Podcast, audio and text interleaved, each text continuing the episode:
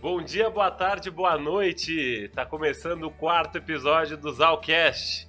É, tô muito contente com esse quarto episódio aqui, porque é um tema que eu queria trazer desde o início, que era sobre espiritualidade e carreira. Tô, eu trabalho com espiritualidade há quase 10 anos. Meu pai, acho que há 10 anos me chama de Hare Krishna em casa, porque eu medito, faço yoga, esse tipo de coisa, mas sempre me ajudou muito na minha carreira, no meu dia a dia. Então eu quero que vocês, com dicas práticas, vocês consigam aplicar um pouco desses aprendizados que a gente vai ter aqui nesse bate-papo para vocês saiam amanhã e comecem a se espiritualizar um pouco mais. E acho que a gente vai falar bastante de propósito aqui também, de várias outras coisas.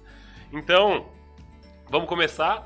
Queria começar apresentando o Paulinho. Paulinho, a última vez que eu trabalhei com ele, eu não sabia nem dar um nó em gravata, meu primeiro estágio, ele meninão de tudo. Quem não sabe, eu fui advogado, fui bacharel em direito um dia, trabalhei com o Paulo. Então, até comentando no episódio anterior. Então, Paulinho, a última vez que eu te vi, você estava lendo minha aura espiritual e você ainda era. Você estava. Eu tava. Eu tinha saído do direito e você saiu do direito também nesse processo. Então, muito bem-vindo aí, Paulinho. Valeu, Léo. Boa noite. Boa noite, Luiz. Prazer em conhecê-lo. É, pô, três anos já que eu saí do direito. Hoje eu, eu, eu gosto de falar que eu estou, né? Então hoje eu estou terapeuta espiritual, instrutor de meditação, mas já fui, já estive advogado, inclusive trabalhando com o Léo. Já estive também dono de, de espaço holístico, né? E é, esse foi o caminho. Agora eu tô trilhando esse novo caminho já faz três anos, muito feliz. E aí a gente vai falar um pouquinho mais sobre, acredito eu, sobre esses, essas mudanças com e tudo que, que me levou para esse caminho. Não, tô, tô muito contente, sou uma das pessoas muito queridas aqui, gente. Sério, o Luiz, o Luiz eu brinco que ele é meu guru espiritual, assim. O Luiz, cara, ele trabalha com vendas, mas ele é um cara peculiar, porque ele é um pouco mais tímido, ele não é aquele cara que fala, fala, fala com o braço, que grita, tudo. O Luiz, ele é head de vendas de uma das empresas de tecnologia que mais crescem hoje no Brasil. É, trabalha com educação, já trabalha com vendas há bastante tempo. Um grande amigo que me recomenda retiro, que me recomenda é, meditação, aplicativo. Então, Luizinho, prazer ter você aqui. Obrigado, Léo. Cara, super prazer. É... Primeiro, parabéns. Obrigado, Tô obrigado. super feliz aí, pô, essa estrutura, enfim, super legal. Uh, cara, super animado pelo papo. Acho que guru é exagero total seu. Ainda estou bem aprendiz. E super prazer conhecer o Paulinho também. Então, Legal. vamos aí. É, o Luiz, ah, esqueci de falar que acho que é uma coisa muito interessante. O Luiz ele é budista, acho que é a pessoa mais assídua no budismo que eu conheço, assim, ele realmente leva a sério, vegano, budista, medita bastante. Então, é curioso que eu dou pessoas que é, é, aquela coisa, elas fazem e acreditam e falam que fazem. Então é muito legal falar sobre isso. Mas eu acho que assim, para começar o podcast, uma pergunta tranquila. A gente começar tranquilo aqui. Vou começar com o Paulinho, porque Paulinho, o que eu mais escuto de amigo meu advogado é o seguinte: fala, cara, eu odeio trabalhar com direito. Eu acho um porra, eu odeio trabalhar com direito. Eu queria largar tudo e fazer uma coisa que eu amo. Queria muito entender como é que foi esse processo, Paulinho, porque o quanto eu escutei isso na minha faculdade, dos meus amigos que trabalham comigo no direito, não está escrito no livro. Então, quero muito saber como é que é esse processo para você. Conta um pouquinho para mim como é que foi esse processo de transição de quase 10 anos no direito, Paulinho? 7 anos, 7, 10 anos? Foram 12 anos 12 entre, anos. Ah, entre estágio, entre faculdade e, e como advogado também. Como advogado acho que foram 7, 8 anos. E foi um processo longo, né? O, esse processo ele já começa antes de, de eu aplicar para o direito, assim. Eu Caramba. nunca soube nunca soube responder por que, que eu escolhi o direito. Isso é muito louco, né? Nossa. Quando eu chegava em entrevista, isso é, isso é bem engraçado. Eu chegava é. em entrevista, primeira pergunta, por que, que você escolheu o direito? Cada entrevista eu inventava uma história. Cada entrevista é. era uma história Eu diferente. gosto de ler, é. nossa. O pior é que eu não tinha nem a desculpa de falar meu pai, minha mãe é advogado, tá? porque eu fui o primeiro advogado da família. Caramba. Não tinha nem esse, ah, o exemplo da minha família. Não, não tinha isso. Mas começou desde esse, desse esse momento, assim, eu lembro que eu escolhi, a gente estudou também no mesmo colégio, sim, né? Sim. Além da mesma faculdade, além de trabalhar colégio. no mesmo escritório. Verdade, verdade. Mas a gente acabou estudando no mesmo colégio, um pouco à frente de vocês. Você sabe que no nosso colégio tinha sempre é, uma mentalidade de só faculdade pública e só direito, engenharia, medicina. Então era isso que imputava na cabeça, era isso que existia. E eu lembro que quando eu fui escolher o direito, a primeira coisa que eu pensei, a primeira coisa que eu olhei ali foi o salário, né? eu tava entre direito e arquitetura, quando eu olhei o salário, eu falei, não vou nem ferrando pra arquitetura, e é um assunto que eu amo hoje. Mas eu acho que qualquer coisa que eu escolhesse ia me levar para esse caminho hoje, porque hoje é esse caminho que eu tô trilhando como terapeuta espiritual, trabalhando com espiritualidade e autoconhecimento, é o caminho que vibra, é o caminho que que vibra minha alma, que vibra meu coração, que faz sentido para mim. Uhum. Mas voltando um pouco, quando eu comecei o direito, já no início, eu me questionava a forma como é, é, o mundo corporativo dentro do direito ele se portava, ele exigia, as crenças que ele colocava, as exigências. Uhum. É, então, como a gente estava até conversando um pouco antes de entrar aqui né, ao vivo, se você saísse no seu horário era algo errado, né? Exatamente. né? Seja como estagiário, seja como Diretor, advogado e tudo mais, né? A gente quantas vezes a gente não trabalhou de final de semana, quantas vezes a gente abdicou de um monte de coisa. Então, eu acho que mesmo que tivesse alguma paixão por trás ali do direito, e, e, eu creio que tem uma paixão, eu gosto de falar sobre direito, eu gosto de entender o direito, eu gosto de entender como funciona, eu gostava muito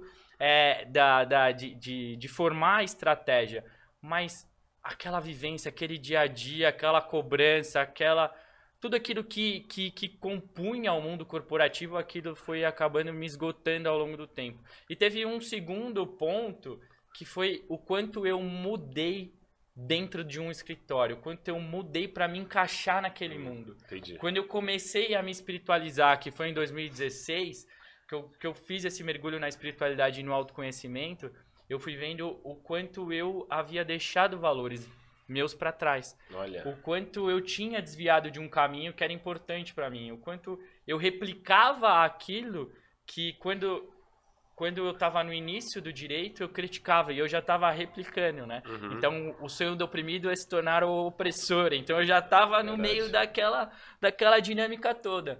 Quando você se olha para dentro, olha para si, e começa a, a, a, a, mergulhar profundamente nas suas dores, mergulhar profundamente naquilo que não está fazendo sentido para você, não tem como você não olhar para aquilo que, que te dá alegria, que te dá prazer e não ir atrás disso. Então Legal. foi esse processo durante e o. Qual foi a gota d'água, de... assim, Paulinho? Você falou, cara, chega. Que tem aqueles memes na internet aqui. Chega, eu não quero mais isso aqui. Aí a pessoa, não, deixa não eu arrumar vou... isso aqui, eu preciso desse foi, emprego. Foi exatamente isso. Assim, eu tava no meu último escritório e já, já tava decidido que no ano que vem, era 2018, no ano de 2019 eu ia fazer uma mudança, né? E aí eu, eu acabei indo para uma terapia espiritual. Olha. Fui, fui passar com uma menina e ela, a primeira coisa que ela falou, o que, que você tá fazendo da sua vida? Eu não falei nada, assim, ela começou o que você tá fazendo da sua vida, você tá num caminho, tipo, totalmente diferente, é, o que vibra dentro de você é espiritualidade, autoconhecimento, tudo, isso já tava em mim, né? E ela começou a ler minha aura. Caramba, eu, e, e começou a falar isso e tal, e isso me deu um start, um, um choque, e eu tinha saído 8 horas da noite do escritório, porque minha consulta com ela era 8 e meia, 9 horas, saí de lá, o que, que eu vou fazer? Voltar pro escritório trabalhar e sair Nossa. uma da manhã naquele dia. Então foi justamente isso. Eu joguei o papel. Pra cima. E você não catou os, você catou os livrinhos de volta. Cara, não, não, peraí que eu preciso. eu preciso desse emprego. E aí fiquei mais uns meses e tal. E aí eu, eu acabei me desligando ali. Nossa, que história legal. Tô muito curioso pra saber, pra saber mais e Porra, eu acho que todo mundo do direito se identifica um pouco com essa história aí. Em alguma, em alguma etapa ali, ah, Paulinho. quando eu saí, é, é, foi muito engraçado, porque quando eu saio e faço essa mudança, né, vem um monte de gente falar no escritório. Meu, você é maluco, não sei o quê. Aí a primeira, pessoa, a primeira coisa que a pessoa fala é você é maluco, aí dá três segundos ela, putz, eu queria ter a coragem de fazer o que você tá fazendo. Então é um Verdade. pouco disso, falta um pouco de loucura na gente. Das né? pessoas, né? ah, a gente fica pensando tanto, poxa, vou fazer, não vou fazer. Fica esperando o momento certo, certo tem uma luz divina. pra tudo e não vai existir. É. Tem que ter ação, tem que ir pra frente, tem que mudar, se jogar, senão não dá certo. Não vai, exatamente. E até comentei como brincadeira falando do, de vendas, que, poxa, vendas é aquela coisa que a gente imagina o lobo de Wall Street batendo no peito ali, gritando. Eu acho que também tem isso, mas o Luiz sempre chamou muita atenção por conta da, da forma que ele olha vendas, da forma que ele trata isso no dia a dia dele. E, e acho que espiritualidade para você já não é uma coisa de hoje, Luizinho. Então, é, conta um pouco de como é que foi esse processo para você também, porque desde quando eu te conheço você já é muito espiritualizado, eu acho, sabe? Acho que desde a época de estudar, que a gente trabalhou juntos há 5, 6 anos atrás, acho que Agora eu perdi a conta, ficando velho, faço até aniversário semana que vem. É, tô até perdendo a conta aqui. Então conta, conta Leizinho, como é que foi esse processo para você? Quando que você teve esse, esse contato aí com a espiritualidade, enfim? Cara, boa. É... Tem um negócio que é engraçado, assim. Eu, quando eu lembro em geral, né, tipo eu com 15, 17 anos, eu era zero espiritualizado. Uh, e aí depois eu descobri, quando eu era criança, minha mãe fala isso, minha avó fala isso, eu acho, que tipo, quando eu era criança eu via umas coisas, assim, só que eu acho que como a gente foi muito educado pra ciência, né, tipo... É, isso é querer... é besteira. É, isso é besteira. Ou então, cara, se você pega, por exemplo, o que a gente estuda em história, é acabando com tudo que é religião, né? Tipo, é. a, a, gente vê a igreja católica como, cara, um grande problema, que, enfim, é, queimava as bruxas e tudo, e obviamente teve tudo isso, mas a gente olhava pouco pro lado positivo de espiritualidade e muito o lado positivo da ciência, né? Então a ciência Sim. vira quase uma, uma espiritualidade. Uma religião mesmo. É, ali. uma religião. Uhum. Então segui essa religião. E, cara, segui até certo tempo, a ponto de, tipo, eu tinha uma empresa, né? Tinha uma empresa de material esportivo, e, cara, chegou um momento que eu não conseguia mais, acho que talvez um, um pouco do que as pessoas passaram, só que eu tive, cara, um break total, assim, de travar 100%. É, saí da empresa na época, enfim, tive um momento meio que, cara, um burnout ali, enfim, tem vários nomes, depressão, enfim, e fui repensar a minha vida. É, nesse meio tempo, eu vi alguma coisa do Dalai Lama e, cara, olhava para aquele cara e pensava, putz, esse cara é feliz. é verdade. É... Verdade. Então, fiquei pensando, eu sempre pensei que, pô, pessoas boas te influenciam, eu vou seguir esse caminho. E eu falei, ah, então vou encontrar esse cara. E aí foi nessa época que eu fui pra Índia. Uh, aí passei seis meses lá fazendo retiro, trabalhava no ONG também, então acho que foi esse o despertar um pouco ali. É, mas teve um pouco aí, aí também você começa a, tipo, putz, será que de fato essa, é, esse é o meu caminho, né? Porque teve esse momento também, né? Será que de repente não é outro lugar, e aí o ego vai batendo, porque você entra no budismo, é tudo legal, mas aí o budismo fala que você tem que mudar seu ego, ah, então já não é tão legal, de repente deixa aqui para outra religião, enfim. Testei um pouco. Uh, no final das contas, é, o que eu mais me identifiquei foi com o budismo Kadampa, e muito porque eu acho que ele tem um contexto mais para vida social, e eu acho que ele tem uma metodologia muito clara de ensino, uh, que me facilita, porque o budismo ele tem 84 mil ensinamentos que a gente fala. Caraca. E aí as outras. Por uma vida é difícil ter, é, conseguir é difícil, adquirir né? 84 é, Buda mil. conseguiu, mas assim, enfim, né? é, então acho que foi um, um, pouco dessa trajetória, mas. E aí é legal, porque eu tava falando com o Paulinho antes, teve muita terapia também, né? Então a gente fala muito sobre espiritualidade, mas tudo isso está envolvido, assim, esporte. É, acho que tem vários caminhos no final das contas, né? Então acho que esse é um pouco da trajetória. Não, é, é muito interessante, porque os dois, os dois pontos de viradas para vocês foi no para vocês foi um burnout, uma virada de chave. E, e, e, acho que no meu caso também, que eu comecei a me espiritualizar um pouco mais, foi foi no momento que sabe quando você não tá legal com você, sabe quando você, cara, tem alguma coisa errada, eu não sei dizer o que, que tá acontecendo. E até tava no evento da Estudar, cara, que é um funda, é um evento da imersão, educação na época, o, Lu. Cara, não tava me sentindo bem. Sabe quando você acorda legal? E aí, o Sintra, o Sintra, que é uhum. bolsista da Fundação Estudar, que é um cara fantástico também, trabalha com educação já há bastante tempo. Ele sentiu a presença dele muito forte naquele dia. Sabe quando você sente e fala, cara, que engraçado. Parecia que o cara tá tão ali, mas assim, uma presença tão forte dele. Eu fiz, cara, que engraçado. Esse cara parece estar mais presente que as outras pessoas que estão aqui na sala. Sim, sim. E aí eu fiz, Sintra, cara, o que, que você faz de diferente que eu sinto você tão presente? Ele, cara, baixa o Headspace. Foi, foi, foi a recomendação dele. Aí eu fiz, cara, o que, que é Headspace? Eu não sabia nem escrever Headspace com o meu inglês da FISC, aquela altura lá, não sabia nem. Com todo respeito a FISC, quiser patrocinar, tá super à vontade. É, com aquele inglês ali, então eu tava bem. É, eu fiquei muito mexido com aquela com o Headspace e comecei a tentar. E, cara, dali pra frente, meditação virou uma coisa muito forte na minha rotina. Eu começava a perceber que se eu não meditasse todo dia, ou meditasse com alguma frequência, acho que a minha frequência não ficava legal pro dia, assim, eu não conseguia estar ali presente no dia a dia, tudo. Então, pra mim foi, foi muito curioso, assim, não sei se vocês já começaram com uma rotina de cara? Como é que foi para vocês, assim? Porque, Paulinho, você teve essa virada aí, você começou, você já, você, você tava no escritório lá, você já falou, meu, vou montar uma clínica, conta um pouquinho do processo e como que você começou a, a criar rotina para você? É, não sei se você lembra, ou se era da sua época quando a gente trabalhava junto, que na minha mesa já tinha umas pedrinhas, uns Lembro, cristais. lembro então. Aham. eu já fui introduzindo um pouco da minha espiritualidade no, no meu dia a dia, até como uma forma de proteção ali, né? É, eu comecei a ter primeiro, é, e eu acho que é, é o caminho quando você pensa em se espi- espiritualizar.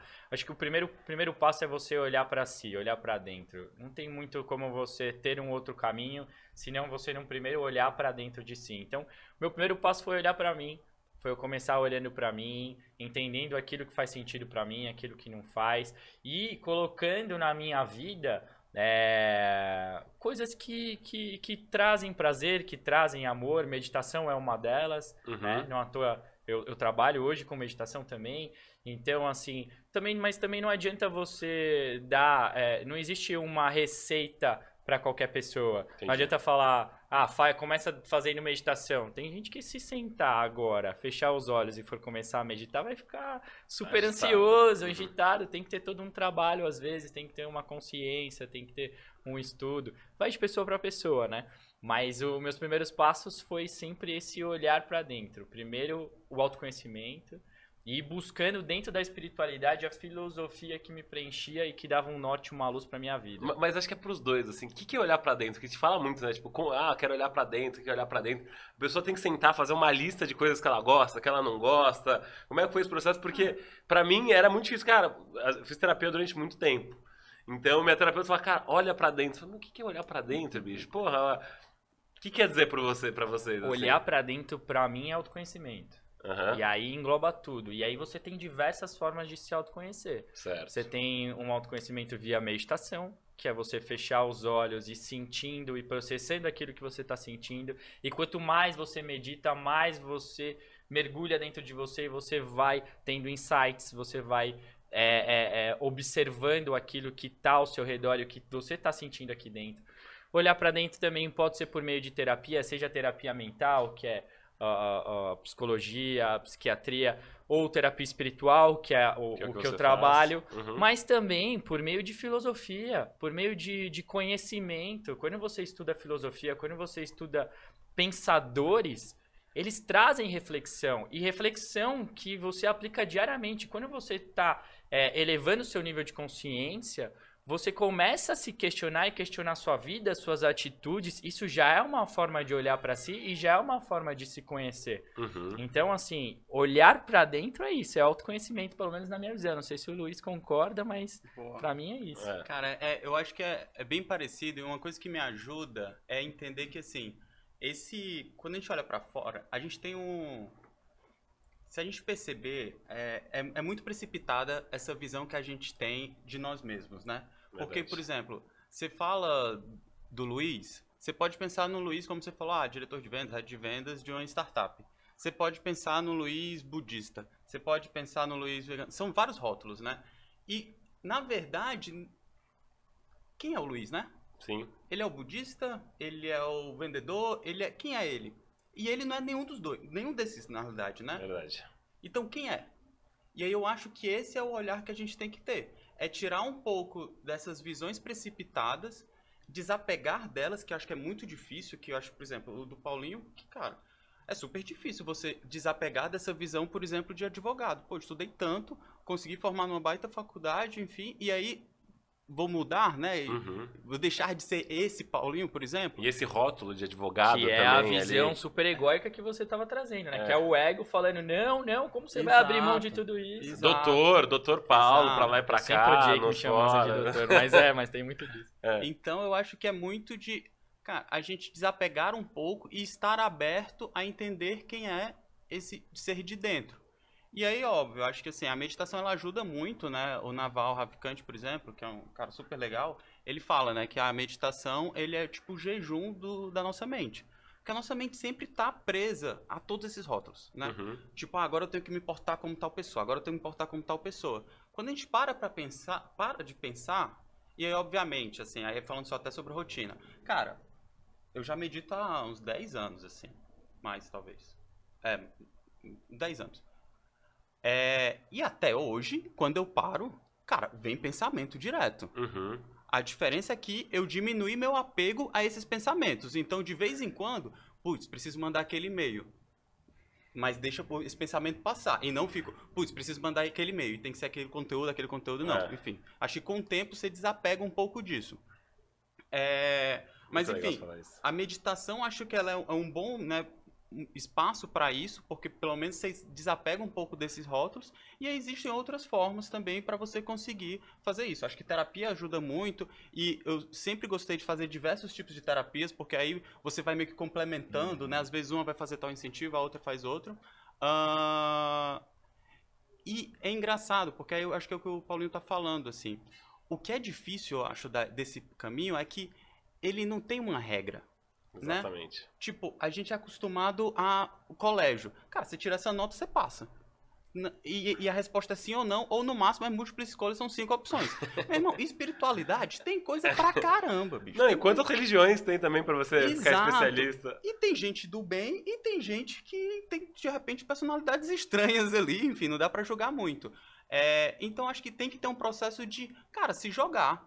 E eu acho que baixar a expectativa. Legal. Porque a gente sempre pensa, ah, vou fazer isso aqui, vai mudar minha vida. Cara, honestamente, assim, acho que tem alguns momentos de grande mudança, mas eu acho que a mudança ela é gradual, né? A gente tem que ir com pouca expectativa e disposto a se conhecer e entender que é um processo contínuo, né? Tipo, cara, a gente tá numa maratona, não é uma curto... De 100 metros, Não né? é de corrida 100 100 metros, não.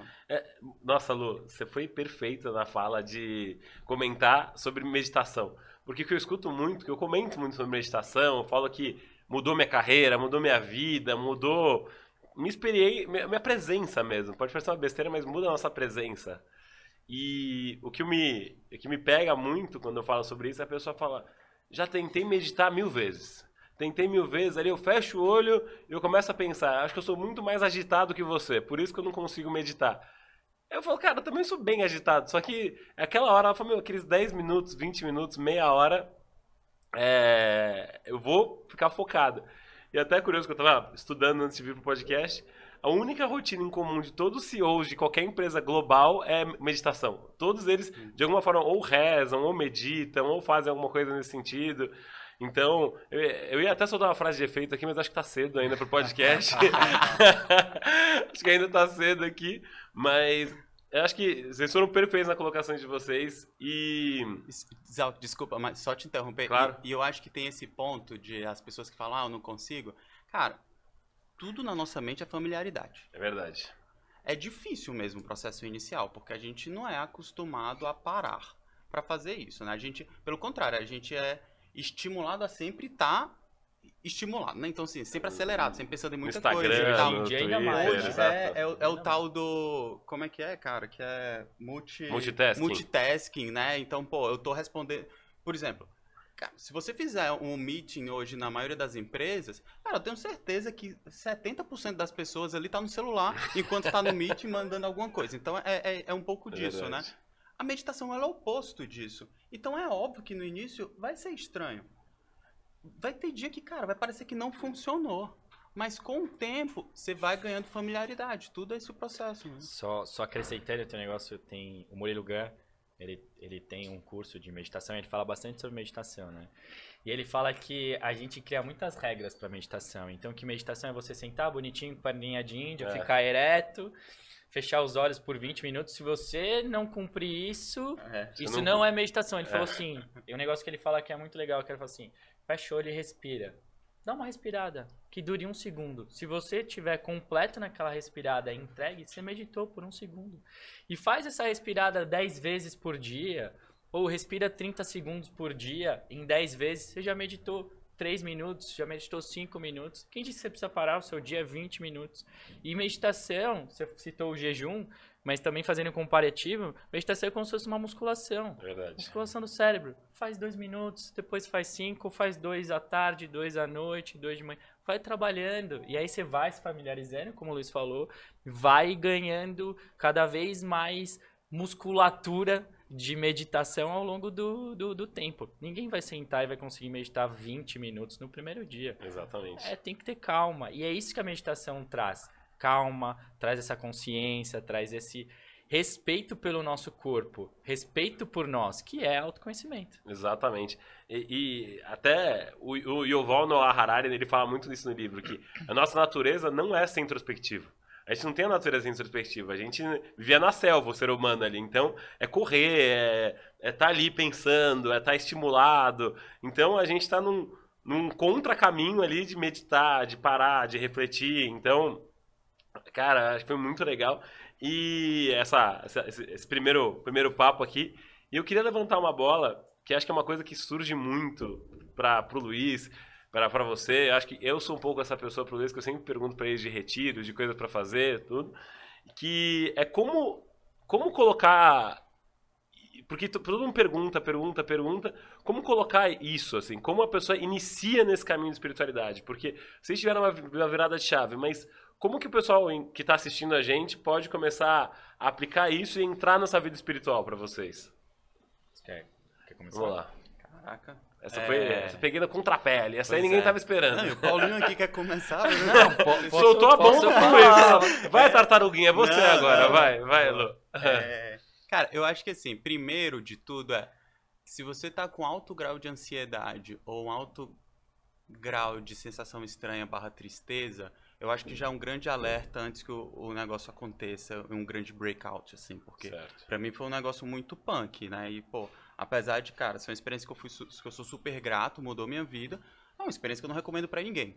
E eu acho que às vezes a gente prioriza muito outras coisas antes da gente. Uhum. Então, cara, acho que saúde mental é um negócio que é, se tá sentindo qualquer questão, acho que já é o momento de começar a fazer. É, e aí, o que começar a fazer, eu acho que eu vou ser repetitivo aqui, mas acho que é de ser de testar mesmo sem tanta expectativa, né? Então, uh, eu, por exemplo, quando eu pratico meditação formal, mas, cara, a corrida foi um negócio que me ajudou muito a diminuir meu, meu grau de ansiedade. Então, é, acaba sendo uma espiritualidade para mim. É... Às vezes, eu tô... Cara, o budismo começa a ser... Eu tenho alguns termos do budismo que são difíceis de você... Por exemplo, vacuidade é um termo super complexo. E, às vezes, ao invés de eu ficar insistindo nesse termo, eu acabo indo um pouco para filosofia, né? Então, Platão, enfim, tem vários filósofos aí o estoicismo também é uma filosofia super legal. É... Então, acho que testar isso, acho que as terapias, como eu falei, cara, são terapias super interessantes. E ir meio que sem, uh, sem esse... Né, preconceito né? um pouco ali. Eu acho que tem essa questão de preconceito. Uh, tem um negócio até de investimento, porque a gente não é acostumado a fazer esse investimento, né? Então, assim, por exemplo, terapia, cara, é necessário investimento, né? Então, acho que a gente começar a investir mais nisso. É... E, e, se jogar. E ah, acho que esse é um negócio legal, assim. Cara, se alguma coisa tá repetindo um padrão, tipo, putz, é a terceira pessoa que me fala sobre constelação familiar, que por sinal é uma das coisas que eu mais gostei de fazer. Cara, vai. Verdade. É sério, é um sinal. E, e começa a, a tar, estar mais aberto a isso. E, pô, às vezes sinal vem através de amigos. Tipo, um amigo seu fala, cara, tô querendo ir para tal lugar. Vai, eu sempre sou dessa política. Quando alguém me fala para fazer alguma coisa espiritual, eu vou. Porque, tipo, eu nunca me arrependi. Uhum. E sempre você conhece pessoas muito legais. Fato. Então, acho que é isso. Então agora podem fazer propaganda da sua terapia espiritual, porque você conhece pessoas legais, além de tudo, não é, Paulinho? É, não, um pouco do... Eu concordo perfeitamente com o Luiz. Eu acho que a gente tem um grande mal, que é a gente esperar a doença acontecer, a gente esperar Verdade. a coisa ruim acontecer para tomar uma atitude. Então a gente vai sempre no remediativo em vez de no preventivo. Então a gente espera explodir, espera ter um burnout. No meu caso, eu não passei por psiquiatra, não passei por, por psicólogo. Eu já estava já nas terapias espirituais, mas eu estava me sentindo muito mal. Eu estava me sentindo, não vou falar que era depressão, porque não foi diagnosticado, mas eu tava muito triste, eu já não tinha vontade de levantar. Vazio, assim, um vazio existencial, perfeito. Vazio, que foi o que me moveu. Né? Esse vazio existencial de não ter um propósito, de, de ir lá, mandar um e-mail ou fazer uma peça e. Mas quem eu tô ajudando? O que, que eu tô fazendo? Sabe? Não, não, não tem o propósito, propósito naquilo que eu tô uhum. fazendo. Então, esse vazio, perfeito, esse vazio existencial me moveu. Mas eu acho que, como eu já falei um pouquinho antes, e, e perfeito que o Luiz falou. Eu acho que esse olhar para si, a gente ter e não esperar explodir. Não esperar acontecer alguma coisa pra gente ter que se movimentar. Ter esse movimento, ter essa ação diária, sabe? De buscar aquilo que a gente gosta, de olhar. A gente se forma, infelizmente, a gente, é, a, a, gente cresce numa sociedade que a gente é obrigado a escolher aquilo que a gente vai, entre aspas, ser até o final da nossa vida muito cedo, com 17 anos. Eu entrei na faculdade com 17 nossa. anos e meio. Então, assim, e cada vez menos as pessoas têm a mesma profissão. Quantas profissões você teve já? Exatamente. você é muito mais do que eu. Você já teve várias profissões em 10 anos de, de vida profissional, se assim a gente pode, pode dizer. Eu também já tive três, duas é, caminhos diferentes aí. Então, cada vez mais as pessoas vão mudando de vida. A gente precisa sair dessa caixa e olhar um pouco para fora, olhar todos os caminhos que existem. Às vezes a gente fica batendo sempre na mesma porta, na mesma porta, na mesma porta e não é aquilo. Sabe? Olha, vai buscar diariamente aquilo que te dá prazer, aquilo que você tem interesse, é. vai vai trazer prazer e amor para sua vida e aí você vai abrindo portas e aí você vai Sim. se descobrindo. Então tem que trazer o, a vida não é só sobreviver, é, é viver. a gente esquece, a gente está sempre buscando sobreviver e a gente esquece de viver. É, eu acho que, puta, um gerente de relacionamento com cliente de dark kitchen, de cozinha para delivery, acho que dificilmente existir há pouco tempo atrás. Mas realmente, é, eu sou exemplo prático disso, de ter mudado de profissão muitas vezes. Mas, Paulinho, eu preciso explorar mais sua história, que acho que é muito interessante, tem muita gente que quer saber mais. Você falou do escritório, você estava ali, que você teve essa virada de chave depois desse bate-papo. Cara, como é que foi esse processo? Conta pra gente de você sair do escritório, cara, entender que você tinha que virar terapeuta espiritual, de, meu, começar a espiritualizar, porque é aquela coisa, acho que a gente vai ligando os pontos no meio do caminho. Acho que você chegar, você falou foi dono do espaço holístico, depois virou terapeuta espiritual. Então, eu tenho curiosidade de saber, imagino que o pessoal em casa deve ter curiosidade para saber como é, que foi, como é que foram os próximos passos até o seu desligamento do escritório. Eu, eu até quando você me chamou é, para vir participar, eu tive até um insight e vou te falar que você participou disso. Não sei se você lembra quando você me convidou para ser mentor do, da Fundação Estudar ali, naquele. Olha, é qual era o nome do evento? Na Você N, lembra? Ah, N, Conferência N, da Fundação é, Estudar. Do, exatamente. Do, da, pelo menos era a parte jurídica, isso, lembra? E eu mentorei. Caramba, eu tirei olha. metade do dia para mentorar, né? Ali, estudantes caramba. de direito e tudo uhum. mais. Quando eu sentei ali. Eu acho que foi um dos poucos momentos no direito que, que bateu aquele propósito. Quando eu sentei ali e tinha uma, um, um adolescente, um jovem, perguntando para mim como ele poderia seguir, fazer o quê, tipo, pedindo ajuda, sabe? Eu até arrepiei de falar, eu falei, carai, eu, eu senti um preenchimento, falei, é isso. Eu não sei, não dá para sair, men tipo, vou virar mentor de estudante, mas eu falei, é isso que eu vou seguir de alguma forma e assim, me tomou uma energia, um negócio. E nesse momento, sei lá, 2018, 19, acho que foi 18 ou 17, é, porque 19 foi meu último ano no, no direito. Eu já saquei que eu já sabia já há muito tempo que não era meu caminho, né? Mas eu já saquei que, que ali tinha alguma coisa que eu já tinha que olhar mais para esse lado de mentorar, ajudar as pessoas, de dar. É, é, é, não é suporte dicas, né? Mas suporte uhum. e tudo mais de mostrar para as pessoas que há outros caminhos, ter novos olhares sobre olhares viciados que elas estão tendo. E aí, depois disso, é, é, eu comecei a, a, pensar mais nisso. E, é, e assim, eu escolhi justamente aquilo que me salvou, entre aspas. Porque a terapia espiritual e o autoconhecimento foram que me, foi o que me tirou do buraco em janeiro de 2016, que foi o pior momento que eu estava na minha vida. Pegou assim, lá no fundo do poço ali e me tirou. Uhum. Aquilo deu um novo, um novo sentido para minha vida, um novo propósito, sabe? Eu me sentia preenchido quando eu estava cuidando de mim por meio da espiritualidade e do autoconhecimento. E aí juntando isso com essa experiência que você me proporcionou, eu peguei e falei assim: "Ah, não.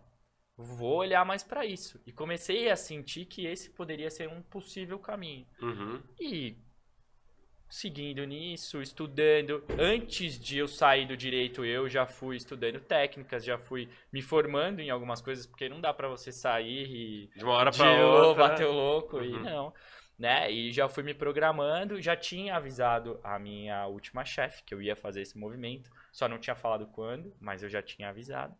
E aí chegou em março, que era o mês que eles pagavam um bônus, a gente decidiu por bem se separar, eu e minha chefe ali, eu o escritório e cada um foi para um lado. E com essa grana que eu ganhei de rescisão, de bônus, a grana que eu já tinha guardado, o que, que eu pensei? falei, vou é, montar um espaço holístico para ajudar pessoas também Legal. que estão nesse mesmo caminho que eu, a atender, a dar curso e tudo mais. Vou conhecendo mais pessoas no meio e vou atendendo também. Então eu mudei para uma casa maior, saí do Itaim, morava num apartamento. Mudei para uma casa maior, de dois andares. O segundo andar, um sobrado, né? O segundo andar era o, onde eu morava. No andar de baixo era o espaço holístico. Olha, E aí eu fiz o evento teste em dezembro de 2019. Pô, foi super legal. Um evento que eu, que eu também fui um dos, um, um- um dos instrutores e tal.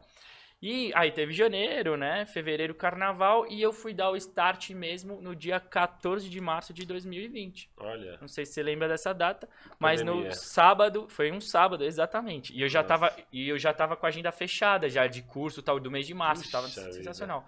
No dia 15 teve o evento pro governo, tal, e aí teve todo um reboliço na internet de vamos ficar em casa, não sai, não sei o que, papapá, e eu, claro, falei, tá certo. Eu conversei com todo mundo que já tinha contratado o espaço, falei, vamos segurar por dois meses, por duas semanas, um mês, vamos ver como é que acontece e a gente volta e remarca. Ok. Do dia 15 de março pra frente foi. Nossa, E caraca, GPM pai. explodindo, tudo mais, e o, o espaço ia servir como uma base para ele me dar dinheiro ali para me sustentar enquanto eu fosse galgando minha carreira como terapeuta. Não tive tempo para isso. No final do ano eu já tinha decidido que eu já ia ter que fechar, porque depois de uns meses ia virar, ia sair o desconto que eu tava recebendo e GPM ia ter dois aumentos É. de GPM, e GPM tava galopante, 20%, depois ia ter um segundo de 30%, assim. Não dava Ia pra... ficar inviável. É. E foi um, um mercado que quebrou, assim, absurdamente. Porque foi tudo pro online. Então as pessoas deixaram de precisar de ter aquele meio que era o espaço holístico. Começaram a dar curso, a atender online. E eu fui uma das pessoas que... Entendi. E hoje 90, mais de 90% dos meus atendimentos Caramba. é online. Então, assim, isso acabou é, mudando o mercado. Talvez volte daqui um tempo, mas no momento é muito mais online. As maiores espaços quebraram, deixaram de existir.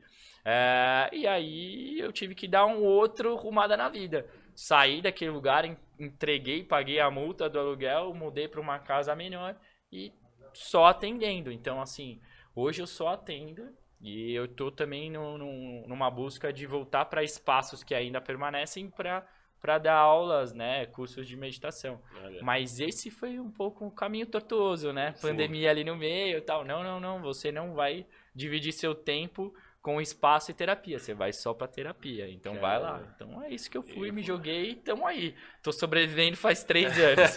tá, tá indo. Nossa, que, que legal o processo, assim, pô. Pô, parabéns demais por ter, ter essa coragem. É o que a gente tava falando até nos bastidores aqui sobre a coragem de tomar esse tipo de decisão e bancar essa decisão, que acho que é mais difícil. Tem que ter ação, senão Não vai. Não muda, né? Não muda. A Exato. inércia não vai, não vai fazer nada sair do lugar. É, e é engraçado você falar dos espaços holísticos que o Luiz, acho que ele fez o aniversário mais diferente que eu já fui na minha vida. Foi no espaço ali. É, ele fez no espaço holístico o aniversário dele, foi uma constelação familiar. Pô, muito legal. Então, cara, foi o máximo, mas é, Pô, no, no meu, só desculpa mas no meu, no meu espaço, uma das últimas constelações que teve foi um aniversário também, que a menina chamou a família inteira, e aí cinco pessoas da família constelaram Olha. e tudo mais, também foi igual, igual você, assim, foi um parabéns constelação. é. e, e o, que eu, o que eu acho curioso, por- pelo fato da gente ser os três homens, assim, que ainda tem um pouco de preconceito de você falar de alguma forma de meditação, de espiritualidade e tudo, porque isso às vezes se fala muito, às vezes parece que é uma coisa mais feminina. Vocês enfrentaram de alguma forma algum preconceito sobre isso? De, ah, nossa, não espiritualidade, que absurdo, que besteira. Como é que foi pra vocês dois, pro Luiz e pro Paulinho aí? Ah, principalmente, principalmente no, no, no mundo corporativo, né? Você começa a trazer, como eu te falei, planta, começa a trazer cristal, começa a usar né, correntinha, não sei o que, começa a se tornar vegetariano. Eu teve um chefe meu que. é, Bom, teve um chefe meu que ele. Uma vez ele saiu da sala, eu tinha discordado dele numa posição jurídica. E aí ele super irritado, ele falou assim, é, tá faltando você voltar a comer carne, não sei o que e tal. Então tem um pouco dessa visão, dessa masculinidade, né? De que o, o homem não pode é, ser vulnerável. Porque a espiritualidade e o autoconhecimento é você permitir ser vulnerável. É Exato. você, né? Deixar e olhar para aquilo que te dói, aquilo que te machuca. Porque se você não olhar, você não vai se curar, você não vai ressignificar aquilo. Então, tem muita resistência. A gente é criado numa sociedade de um machismo estrutural no qual o homem não pode não, não pode ser frágil, não pode ser vulnerável, ele não pode olhar, ele tem que ser sempre forte. Ele tem que ser maior, mais forte, mais violento que o outro. Então isso afasta, é, infelizmente, os homens. Eu atendo 90% ou mulheres ou homens é, LGBT que já têm um olhar mais e já tem uma energia mais adepta, mais é, receptiva a esse feminino. Uhum. Porque a espiritualidade ela é uma energia mais feminina, não de gênero masculino e feminina, energia mesmo. Energia feminina e energia masculina. Sim, sim, sim. Ela tem uma energia mais feminina.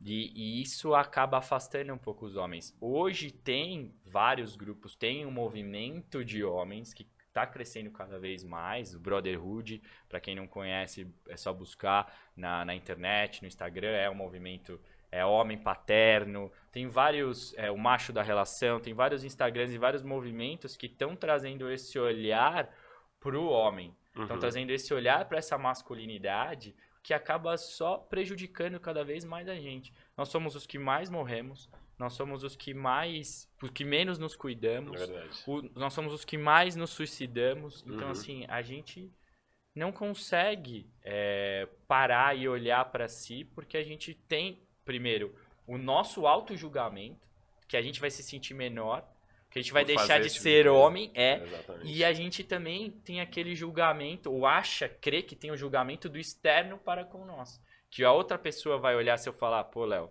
é, eu tô fazendo terapia, não sei o quê. E eu só de falar isso, eu já tô. Ou de imaginar eu te contando isso, eu já tô pensando, putz, o Léo já tá com esse olhar de, nossa, que, que cara menor, que cara inferior, que cara é, perdedor, vulnerável. vulnerável. O que, precisa de terapia, coisa de doente mental. Exato. E vulnerabilidade é algo super importante, né? Sim. Eu esqueci o nome da. Brené Brown. Brené Brown, Brené Brown, obrigado. É. Vulnerabilidade, o TED dela, os TEDs Fantástico. dela e a palestra dela, para quem não viu, super Sim. indico. Poder na Netflix. É, na Netflix e o livro dela, que é best-seller também.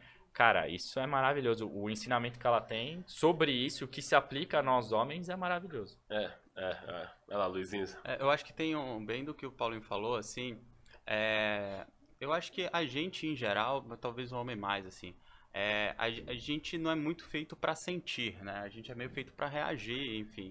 E até pensando em caminho espiritual, acho que o primeiro passo é a gente estar tá consciente das nossas emoções. E a gente tem muita dificuldade com isso. Tem o, o Dalai Lama faz um encontro anual com cientistas, né? E aí falando um pouco, inclusive o Dalai Lama fez o mapa das emoções, ajudou a construir. E aí tem um filme Divertidamente também, quem não assistiu, sim, cara, super sim. recomendo. É, e tem um, teve um encontro que foi super legal que eles trouxeram um estudo é, de pedagogos no Canadá que estavam fazendo um trabalho sobre o mapa das emoções. É, e aí era super legal, porque era uma criança que estava, tipo, eles, elas estavam fazendo uma prova, as crianças que tinham acabado a prova iam, saíam, e as que estavam fazendo a prova, logicamente, continuavam dentro da sala. E aí, do nada, um, um, um, menino começou a chutar a cadeira, enfim, tudo. E aí, pô, o que, que você pensa? Tá com raiva né? Sim. E aí ele ia no, aí tinha um mapa das emoções assim, que era basicamente, tá, o que que você tá é, o que que você tá sentindo agora? E aí ao invés dele falar raiva, ele apontou para solidão. Olha. Porque na verdade, o que que ele tava, ele tava meio que triste, né? Ele tava se sentindo sozinho porque os amigos dele estavam brincando lá fora enquanto ele tava fazendo a prova.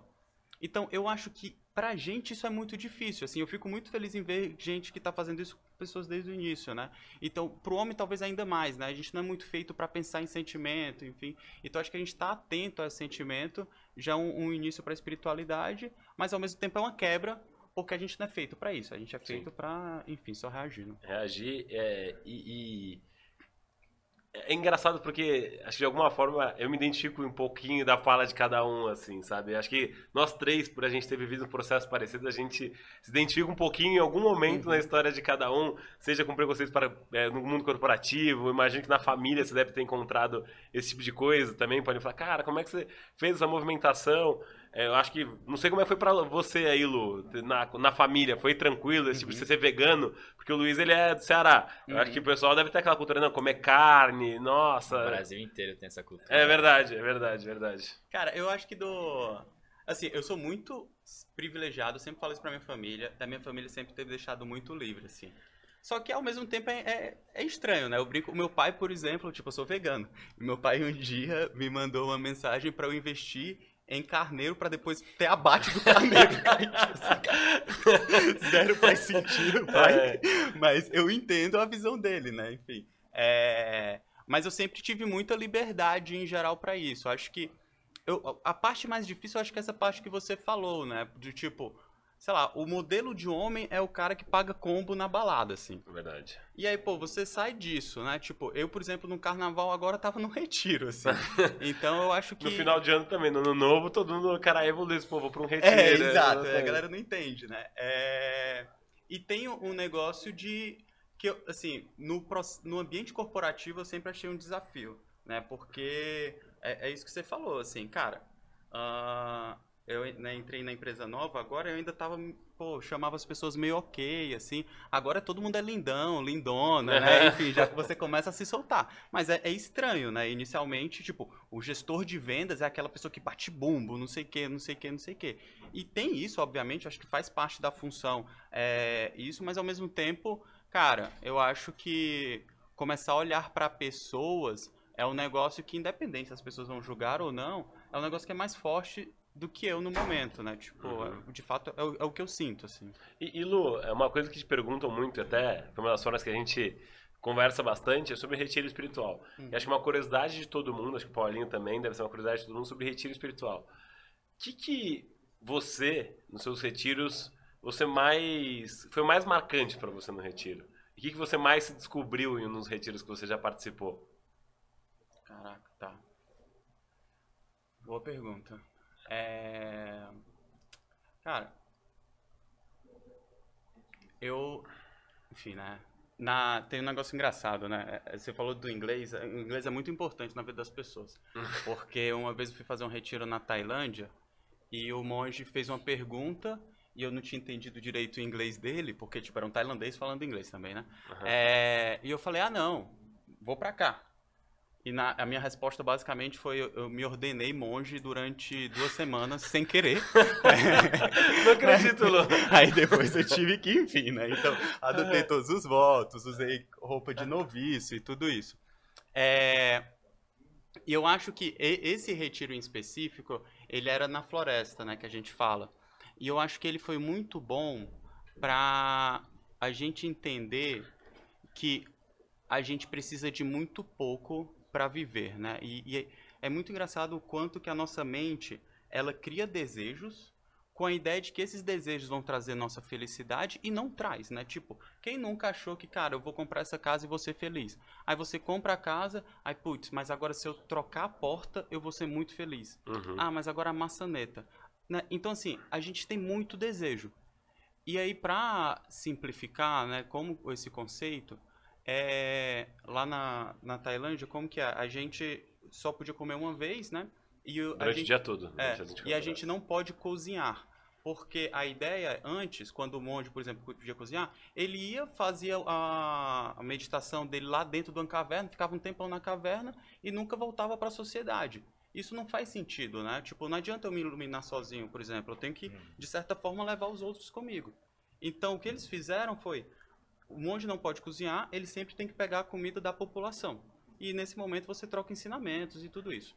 E quando a gente foi, uma vez disso, eu acompanhava um senhorzinho, ele andava com uma bacia, é, e cara, é muito engraçado, porque na Tailândia, que, sei lá, a gente tem a imagem de festas, né, enfim, a natureza, o pessoal é super fervoroso em relação à religião, seis horas da manhã, normalmente eles já estavam dando comida, e é a melhor comida. Então, cara, era tipo assim, pô, eram uns curries muito bom, arroz, eu lembro que chocolate sempre é Lindt, sabe, tipo, coisa Caramba. muito boa. E aí era esse negócio, aí beleza. A primeira pessoa botou arroz, show. Segunda pessoa botou curry, show. Arroz com curry, tá bom. A terceira pessoa botou chocolate. Na mesma bacia, junto com arroz e curry. Aí eu travei, né? E, pô, chocolate bom, cara. Eu falei, cara, o que que é isso? Aí ele falou, é comida. Tipo, é isso. Não é pra saciar nenhum desejo nosso. Não é pra saciar minha tristeza. Não é pra saciar. É comida. É pra sustentar o meu corpo. Então eu acho que o retiro, ele lembra a gente disso. Que a gente precisa de pouco, né? Pra ter uma paz mental. Lá era isso, eu tava em paz mental direto. Eu comi uma vez, cara, eu tinha uma roupa. Eu Nossa. dormia no, eu, eu dormia tipo em cima de uma madeira. Então, a gente precisa parar de acreditar que esses desejos, né, tipo, ah, eu comer um McDonald's hoje vai fazer feliz. Cara, não é isso. É porque não tem nem mais picanha no McDonald's também. É, eu sou vegano também, né? Não, cara, muito. é, assim, sobre. Eu fiz os retiros recentemente, mas uma coisa que acho que acaba surgindo muito nas pessoas que estão estão iniciando, que, poxa, estão às vezes início de carreira, que é um pouco do público aqui, que às vezes está no mundo corporativo, é sobre se espiritualidade é para todo mundo. Se todo mundo, é, se isso é para todo mundo ou não, você acha que é só pro tipo de pessoa que quer buscar, que quer se encontrar, que é para autoconhecimento, ou é para qualquer pessoa espiritualidade? Eu, eu acho que depende do conceito de espiritualidade para cada um. Na, no meu conceito de espiritualidade, espiritualidade é aquilo que você vibra a sua alma. É quando você sente que é sua alma, você tá, tá no caminho certo, você tá vibrando por aquilo que você tá fazendo, independentemente seja profissional, pessoal, não, não, não tem relevância com relação a isso. Mas quando você tá é, com a alma cheia, com o coração cheio, é, para mim isso é espiritualidade. Então sim. É eu pra acho todo que é pra mundo. Claro, Aham. claro. Não tem, não tem. Mas tem gente que, por exemplo, é, tem um conceito que a espiritualidade está mais conectada com religião e tem ou tem uma visão de, de- da vida de uma forma mais voltada pro, pro, pro ateu, né? Ser ateu e tudo mais. E vai e vai num, num conceito de, de vida mais voltado para filosofia, por exemplo. Não, meu conceito isso não difere de espiritualidade, porque tá preenchendo 100%. ele da mesma forma. Uhum. Mas para ele pode ser que não. Ele tá totalmente desassociado no conceito de vida dele. Filosofia não se trata de espiritualidade. Mas tá tudo certo. Se aquilo tá preenchendo para ele, se aquilo tá levando ele a ter uma vida, um caminho melhor, eu não tenho nada do que do que criticá-lo, nem a ninguém, né? Mas assim, nada do que é, dizer certo ou errado. Eu acho que espiritualidade é isso. Você tá num caminho que te torne uma pessoa melhor, que você seja uma pessoa melhor, que você devolva para as pessoas algo melhor daquilo que você tem recebido delas e que te preencha de alguma forma. E a gente tem muito essa, essa, esse conceito de que propósito está sempre ligado ao profissional.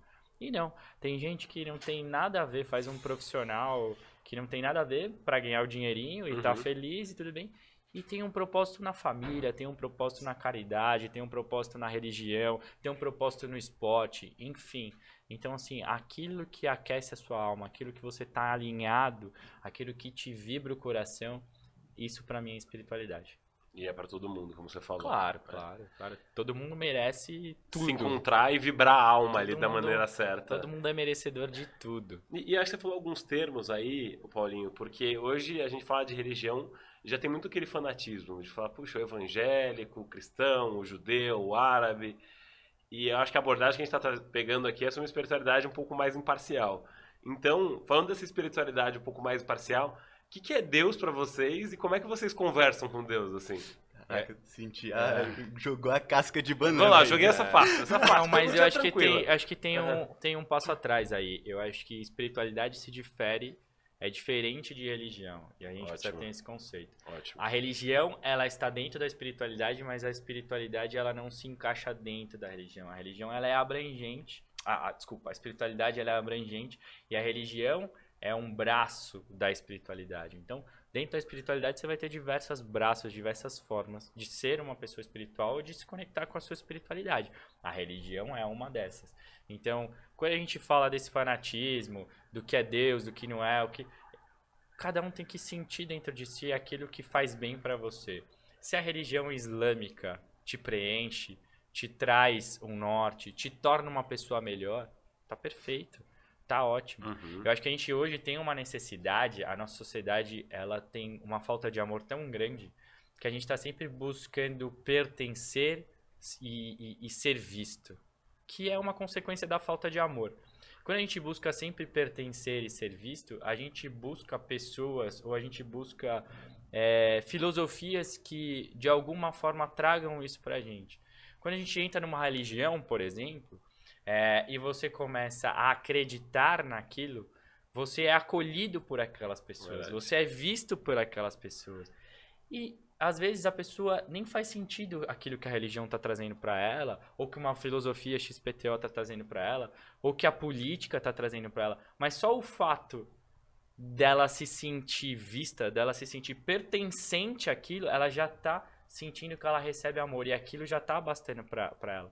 Por isso que hoje a gente tem muito fanatismo. Por isso que hoje o fanatismo tá cada... Porque eu tô certo, você tá errado. Eu é. preciso defender a minha visão. Porque se a minha visão cai, tudo aquilo que tá sustentando o, o, o, o, o que me faz ser vista, tudo aquilo que tá me sustentando me faz ser pertencente e, consequentemente, eu receber amor, se aquilo tudo cai, eu vou ser uma pessoa sem amor. Então eu tô cada vez mais lutando para que essa minha visão se permaneça, para essa que essa é, vai cada vez mais vai se radicalizando. E isso a gente não tem a consciência, mas a gente vai afastando cada vez ainda mais o amor. Então a gente vai criando mais ódio, mais rivalidade. Isso não é Deus. Quando você está num lugar, quando você está em qualquer filosofia, quando você está em qualquer roda de amigo, independentemente de onde você está, lendo um livro, e aquilo te traz um pensamento ou aquilo te traz é, um conceito de se afastar do próximo, de ter ódio pelo próximo, de não respeitar a visão do próximo, isso não é Deus, isso não é amor, isso não é espiritualidade. Uhum. Então, Deus para mim é isso, é amor, é caridade, é você olhar o próximo de uma forma mais amorosa, com acolhimento, você se olhar e se reconhecer, se bastar, ter amor, então, isso para mim é Deus. E Deus não, não precisa de religião, Deus não precisa de espiritualidade, Deus não precisa de nada disso. Deus mora dentro da gente na minha concepção. E, e como que você conversa com ele ali, Paulinho? Você conversa com ele de alguma forma ou não? Cara, minha relação com Deus ela é bem traumática, bem. É, né? é, uma, é uma DR constante. É normal, né? Às vezes você, como um bom ser humano, você olha e fala Jesus, quando estava crucificado, olhou para cima e falou, falou para Deus: Por que, Pai, por que me abandonaste? Quem sou eu para não olhar todos os dias e falar: Pô, por que, que isso está acontecendo para mim? Por que, que isso, sabe? Por que, que as coisas não estão dando certo nesse sentido? Por que, que eu, não, eu não sou visto? Por que, que eu não sou merecedor nesse, nesse ponto? Por que, que tá faltando algo na minha vida? Mas isso aí é um pouco que o Luiz falou. Quando você tá. Essa experiência que ele trouxe no retiro, quando você faz uma caridade, por exemplo, e você olha o outro ser humano, você se permite a se colocar no lugar dele, que é um ato de amor, você fala: Nossa, eu sou tão grato por ter uma casa, por ter comida, por ter uma família, por ter a possibilidade de hoje estar tá fazendo aquilo que eu amo e eu vou reclamar porque algo não deu certo, porque uma coisa que eu estava desejando eu não consegui conquistar nesse momento. Então, esse olhar essa é isso que Deus ensina. É essa o relacionamento, na minha visão, que Deus está querendo proporcionar para a gente. Que a gente tem esse olhar além e não só olhar egoico, não só olhar egoísta. Então minha relação com Deus ela é um pouco né, difícil porque ele está querendo me mostrar isso e eu às vezes não estou querendo olhar, não estou querendo aceitar, Super. né? Que é o, é o aprendizado do ser humano que eu, que eu acho que é o que o budismo fala que quando a gente aprende isso, a gente se ilumina e vai. É, eu fico com medo aqui que o Luiz falou que são 84 mil ensinamentos no budismo. Mas eles foram 84 mil deuses, né? Não é que você decorar o nome desses deuses todos. Eu, né? eu, eu gosto de resumir muito a um ensinamento. É. Amar. É aprender isso. a amar e ser amado, amar, olhar o outro, sempre com amor. Você tendo amor na sua vida, acho que você aprendeu a maior, se não a totalidade, mas grande parte da, das lições que a gente precisa aprender. Concordo 100%. Conta aí, Luizinho, como é que é sua, seu relacionamento com Deus? Como é que você é uma pessoa é, como eu falei no início do episódio, você é a única pessoa budista praticante que eu conheço. É isso. Então, tá precisando conhecer mais. É, eu tô precisando frequentar mais centros budistas. Sim. Então eu quero muito é, te ouvir para ver, para entender como que é o seu relacionamento com Deus, como que você conversa com Ele, o uhum. que, que é Deus para você, enfim.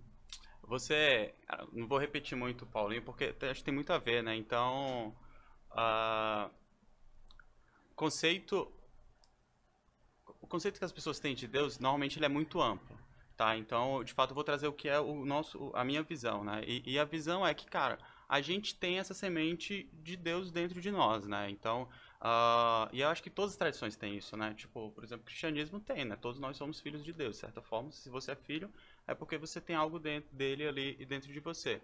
No budismo é a mesma coisa, assim. Então, a, a, a semente, ela tá aqui dentro. Só que como a nossa mente ela é muito poluída, né? Ela sempre está muito olhando para fora, é difícil se conectar. Mas é isso que o Paulinho falou, é uma mente pacífica, que é essa mente de iluminação, que é a mente de Buda, no caso, né? Então, uh, o relacionamento sempre é esse. É, existe o ponto que já tiveram pessoas que se iluminaram antes da gente, né? Então, por exemplo, Buda Shakyamuni. Então, acaba que é uma referência para a gente, e aí a gente faz algumas preces, enfim, para ter essa conexão, uh, porque aí tem um negócio importante que a gente não falou sobre isso, mas é o que mudou muito na minha espiritualidade, eu lembrei isso agora, foi achar um guia, assim. Porque é muito engraçado. A gente, sei lá, por exemplo, meu cabelo é super simples, mas eu vou no barbeiro cortar. É, eu tenho, vou, eu faço corrida. Eu tenho um treinador de corrida. Eu quero desenvolver minha espiritualidade. Aí eu quero, tipo, assistir vídeo no YouTube, eu quero, sei lá, no máximo ler um livro e eu não tenho ninguém que vai me guiar. Isso é meio até arrogante, assim, né? Se você parar pra pensar.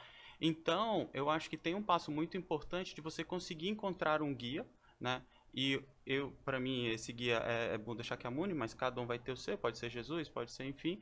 E tem um guia também que, enfim, tá mais próximo, que é a monja do centro que eu, que eu participo, assim. É, é a monja Coin? Não, não, não. a, mudita. É. é, e eu acho que isso é que é muito importante, né? Então, você ter pessoas que já passaram um pouco pelo caminho, que eles vão ter empatia, né? É, e é engraçado, assim, uh, contar um caso bem rápido, né? Mas é porque, às vezes, a gente acha que uma forma de praticar a espiritualidade é fugindo. Tipo, ah, cara, vou largar tudo e vou morar em, sei lá, são Tomé das Letras, por é, exemplo. É, enfim, uhum. tipo, cara, Paraty, né? Enfim, tem esse negócio de que lá eu vou ser muito mais feliz. E eu tive esse episódio, né? Eu cheguei pra Mudita, que é essa monja, e falei, é, Mudita, só pra eu saber, assim, como que é o processo de me de tornar monge? Aí ela falou assim, Luiz, não me vê... E assim, só uma coisa. Eu cheguei pensando assim, pô, cara, sou minimamente inteligente. Pô, se eu chegar querendo falar monge, ela vai chegar e falar, caraca, só vem, vamos, vamos junto e tal, não sei o uhum. quê. Ela respondeu, Luiz, não me vem com essa história. Porque se tu quiser se tornar monge do jeito que tá, tu vai querer virar CEO do templo. E templo não tem CEO. É... Então, assim, essa é a importância de um guia. Porque ela percebeu que, cara, não é que eu tava querendo virar monge, porque de fato existia uma determinação de, cara, eu quero praticar cada vez mais a espiritualidade para ajudar pessoas mas era basicamente uma fuga né, da minha vida. Uh, então acho que essa é a importância de você ter pessoas que vão te guiar nesse caminho. E para mim isso acaba sendo também a questão de Deus, né? Quando eu penso em Buda Shakyamuni, é, cara, foi alguém que era um príncipe, né? Ele tinha todos os rótulos possíveis, né? Então assim, ele podia ficar lá, ele abandonou a riqueza dele para passar seis anos, né? Em retiro, se iluminar e, cara, o tanto de pessoas que ele ajudou desde então, né? Com tantos ensinamentos, 84 mil ensinamentos, como você falou. É, para mim, essa é a importância e essa conexão que eu sinto com Deus. Caramba, nossa, foi muito forte essa fala aí. É, gente, a gente tem alguns recados aqui do pessoal do Instagram mandando pergunta no YouTube. Paulão, você coloca aí na tela pra gente tirar as dúvidas do pessoal e caminhando pro final do Zalcast, porque que pareça já foi uma hora e dez de bate-papo. Vamos você lá? Tem, cara, você tem até essa tecnologia. Você viu impressionado com tá, tá fino, tá fino aqui. Tô impressionado. É, tem os probleminhas técnicos ali, vamos ver esse projeto agora, que você já elogiou. Olha lá, Cristiane Soares mandou tema muito necessário. Minha mãe, né? Tinha que ser. Né? tem que mandar mesmo. Carlos Galdino aí, ó. Ele é o do Carneiro. É é, ah, seu pai. Muito legal essa experiência. Aí, ó, Paulão, tem mais uma? Pô, a, tá pressão, a pressão pros meus pais agora tá grande, hein? Aí, ó, se eles não participarem aqui, é. Tá, o Pontes colocou: o saber acaba se tornando um poder. O que, que, que, será que ele quis dizer com isso? Mariana, Mariana Faver, eu conheço essa aí muito bem também. É, tomando as dicas de meditação, que ela tá. Ela faz yoga já há muito tempo. Emanuele mandou palminhas aí, então. Na casa do Senhor há muitas moradas. Então, é isso. Nossa, foi, foi curto e grosso o Rodrigo aí. Falou, falou pouco, mas falou bem, Rodrigo. É isso, é isso. Então, pessoal, infelizmente, cara, a gente tá caminhando pro fim do Zalcast. Foi um papo que eu não vi passar. Nossa, é uma hora e dez aqui que a gente já conversou, não vi passar. Queria que vocês deixassem aí ah, o contato de vocês, para quem quiser procurar vocês, quiser saber mais sobre meditação, sobre retiros, sobre terapia espiritual, que é o que você faz aí, Paulinho. E é uma última mensagem aí para o pessoal que está assistindo em casa. Bom, meu contato é ayama.paulo, ayama com Y. É, eu trabalho com terapia espiritual, é, diversas técnicas, utilizo todas elas na, na sessão. É, Teta Healing, terapia multidimensional, sou formado em reiki xamânico também. É, também trabalho com limpeza energética por meio dessas técnicas, então são os dois tipos de sessões com as quais eu atendo. É, também já dei palestra né, em Unimed, já dei palestra na Faculdade de Medicina é, das Américas sobre meditação, sobre espiritualidade, autoconhecimento. Já dei aula de meditação, é um caminho que agora eu estou buscando voltar, estou com saudade de dar aula de meditação.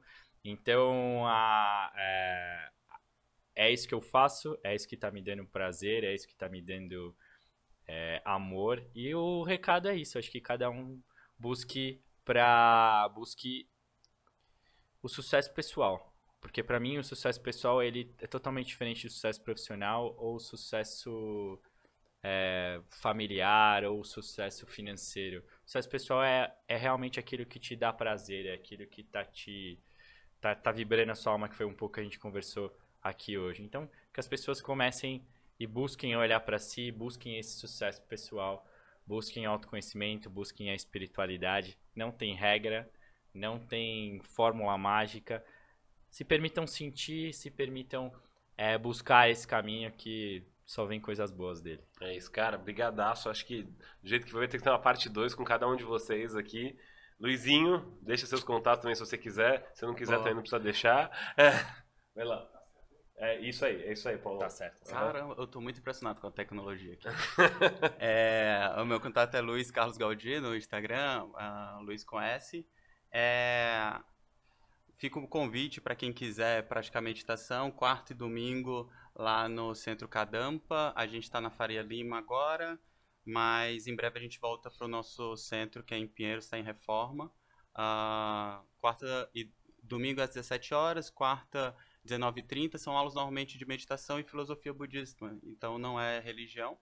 E eu acho que meu recado final é só, mais uma vez, da gente quebrar um pouco desses conceitos muito formados e rótulos que a gente tem, porque acho que às vezes a gente pensa em espiritualidade lá no monastério ou na igreja e na verdade a espiritualidade está no nosso dia a dia, assim. Então que cada vez mais a gente possa ter prática formal, sim, meditação é importante, as terapias são importantes, mas que a gente possa ter a prática do dia a dia, que é conseguir olhar mais para o outro. Cara, a gente, por exemplo, São Paulo está cada vez mais uma situação é, delicada de moradores de rua, que pessoas que precisam ser vistas. É, quando a gente olha para as pessoas ao lado, está todo mundo cansado, todo mundo estressado.